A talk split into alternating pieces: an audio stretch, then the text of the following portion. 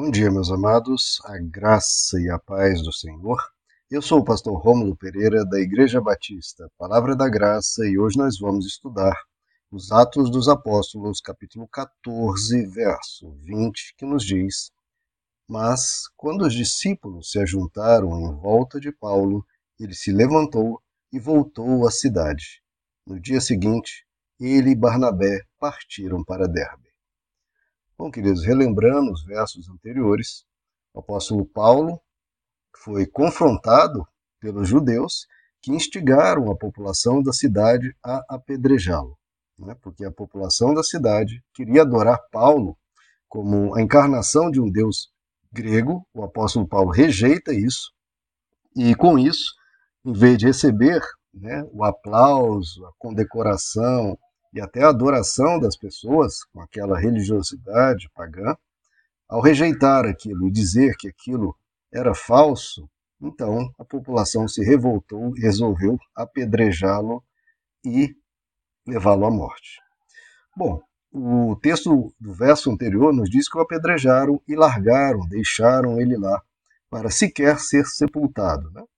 porque é uma, uma vergonha, é algo é, muito vergonhoso com a pessoa deixá-la sem o enterro, porque o que acontecia? A pessoa ficava lá largada e vinham os cães, as feras, os animais selvagens e despedaçavam o corpo da pessoa, comiam ela toda sem um enterro propício. Né? Isso era é, vexaminoso, muito vergonhoso.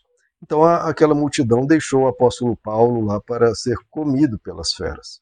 Só que o que aconteceu é que o apóstolo Paulo então se levanta. Imaginem a cena, queridos. A multidão furiosa se afasta, os discípulos vêm, estão ali num ambiente de oração, de, de clamor, muitos, claro, chorando de tristeza, e de repente o apóstolo Paulo se levanta. Imagine a comoção, imagine a alegria, imagine o júbilo daqueles que amavam o apóstolo Paulo e haviam recebido a palavra de Deus através dele. Né? Imagine que foi um momento de grande alegria. Muitos comentaristas, queridos, aqui afirmam que talvez essa o apóstolo Paulo se levanta, talvez não tenha sido um milagre por si só ele se levantar. Não, não teria sido uma ressurreição. Por que isso? Porque a Bíblia não afirma isso categoricamente. Apenas diz, ele se levantou. Veja que se fosse realmente o caso de uma ressurreição, como tantos outros relatos nas Escrituras, a Bíblia realmente afirma: ele ressuscitou. Ele estava morto, ou ela, nesses outros relatos, ele ou ela estava morto e ressuscitou. No caso aqui, não há essa afirmação categórica de que houve uma ressurreição. Não há. Então, isso é uma possibilidade? É. Só que, se realmente fosse uma ressurreição, é estranho a Bíblia não dizer isso diretamente, porque, óbvio, é algo que a gente gostaria de, de saber. E algo tão extraordinário, tão grandioso, seria digno, digno de ser relatado. Se for uma ressurreição e a Bíblia não afirma, ah, foi uma ressurreição, seria, claro, estranho, né? Seria uma, uma falta, né? não afirmar isso se isso realmente aconteceu. Então não dá para afirmar categoricamente que foi uma ressurreição onde a Bíblia se cala. Eu sei que hoje em dia ninguém está muito aí para isso, né? Todo mundo sai afirmando qualquer coisa sem que a Bíblia e as pessoas que estavam presentes ali tivessem afirmado isso. O apóstolo Paulo, em relatos posteriores, nunca mencionou uma ressurreição nessa ocasião que a princípio seria algo que ele afirmaria se tivesse ocorrido. Mas as pessoas né, saem afirmando qualquer coisa. Então eu prefiro me calar onde a Bíblia se cala. Eu não coloco palavras na boca da Bíblia.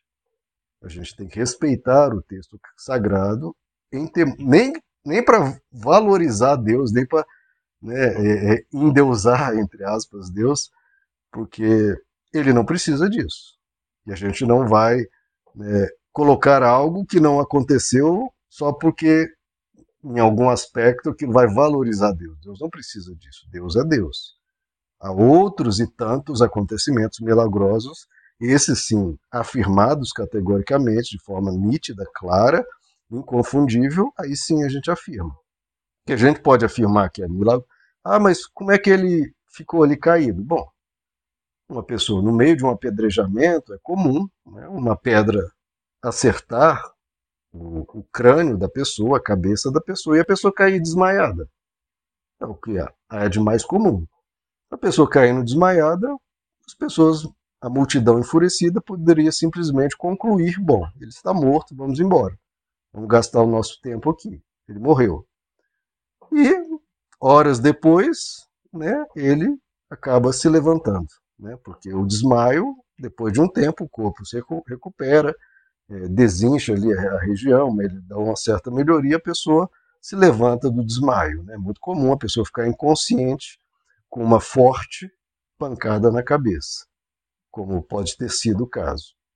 O que talvez seja aqui um milagre é que o apóstolo Paulo, depois desse incidente, desse apedrejamento, se levanta, vai até a cidade e no dia seguinte, ele e Barnabé partem para Derbe. Então fazem uma viagem, em geral aqui não está mencionado, mas em geral era a pé, ele ter condições para isso, aí sim, acho que fica mais nítido que foi uma recuperação aparentemente milagrosa, porque depois de um apedrejamento a pessoa conseguir viajar a pé, aí sim parece algo milagroso.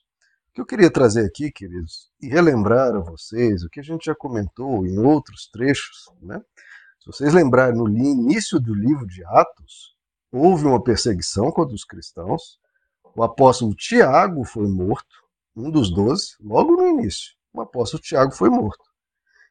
Como a morte do apóstolo Tiago alegrou muito os judeus, o que, que foi o próximo passo dos políticos? Prenderam Pedro e iriam condená-lo à morte. O que, que aconteceu? Um anjo vai até a prisão e liberta o apóstolo Pedro, que depois se esconde. Então veja, um caso, Tiago morreu. Deus não interveio, não interveio, não foi salvo, ele foi morto. A espada. No caso do apóstolo Pedro, ele foi livre e saiu totalmente ileso. O apóstolo Paulo aqui, veja que não foi nenhum nem outro.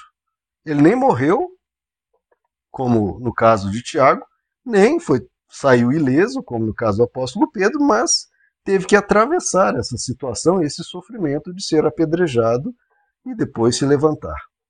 Então veja, queridos, muitas vezes a gente quer colocar regrinhas de bolo, né? fazer a coisa ser. É, é, prever as ações de Deus, dizer que é assim que acontece, é assim que Deus faz. Não, por favor, não coloque palavras na boca de Deus, não ache que você possa saber o que Deus vai fazer. Deus age em cada um de acordo com a sua infinita sabedoria. E veja que em todos os casos havia oração em todos os casos eram pessoas tementes a Deus. Então não é porque um, ah, um foi morto ou foi apedrejado, ah, esse aí não, não ora tanto, ou esse não tem tanta comunhão com Deus. Não tem a ver com isso, queridos. Muitas vezes tem a ver com os caminhos de Deus. Se Deus quer recolher o apóstolo Tiago, porque Deus entende que assim é melhor, que Deus queria recolher, que Deus o queria para si, Deus recolhe. Agora, se Deus queria usar o apóstolo Pedro mais, por mais tempo, ele usa. Se quer usar o apóstolo Paulo por mais tempo, ele usa, mas, no caso, passando por um apedrejamento, Deus vai atuar da forma que ele sabe, porque Deus age da forma certa, na hora certa e conforme ele quer, não conforme nós queremos.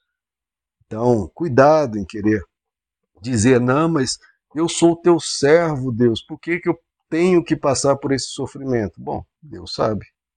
Se você é servo dele, você vai continuar. Não é eu sou servo teu e só vou ser servo teu se tudo acontecer exatamente como eu quero e como eu ordeno. Bom, então você não é servo, você quer ser senhor. E se você é senhor, vai ser senhor sozinho, porque você não vai dar ordens em Deus porque ele que sabe o que é melhor. Ele não vai ser alvo dos nossos caprichos, da nossa falta de sabedoria, não vamos conduzir as mãos de Deus para fazer o que não é o melhor. A posição do servo, como em Jesus, é: Senhor, afasta de mim esse cálice, mas que seja feita a tua vontade, sempre, e não a minha. Ou como na oração do Pai Nosso: Senhor, Pai Nosso que estás nos céus, seja feita a tua vontade, assim na terra como no céu. Essa é a postura do discípulo, queridos. Se você em uma situação, Tiago, vai ter que, vai ter que sofrer e sofrer de uma forma dura, como Tiago sofreu, sofra como servo de Cristo. Se você, como o apóstolo Pedro, vai receber um milagre sair totalmente ileso, receba isso com cântico, louvor e alegria. Se você, como o apóstolo Paulo, vai ter que atravessar e vai sofrer um pouco nessa travessia, mas vai chegar do outro lado em total vitória, louve a Deus. A questão é, de um jeito, de outro, ou ainda de outro, ou mesmo de um outro, de um quarto, ou quinto, ou sexto caminho, enfim, o caminho que vier, o seu comportamento em fé diante de Deus é: Senhor, eu entrego a ti a minha vida. Ela é tua, conduze-me por onde quer que tu queres. Me conduz, Senhor. Faz a tua vontade. Me ajuda a suportar os sofrimentos que virão. Me ajuda a não me ensoberbecer se eu for totalmente liberto, milagres grandiosos acontecerem, porque muitos se estragam, né? muitos é, se tornam arrogantes quando acontece um milagre, ou né, ocorre um milagre tão grande, a pessoa é tão abençoada que depois deixa Deus para lá, porque agora já recebeu tanto.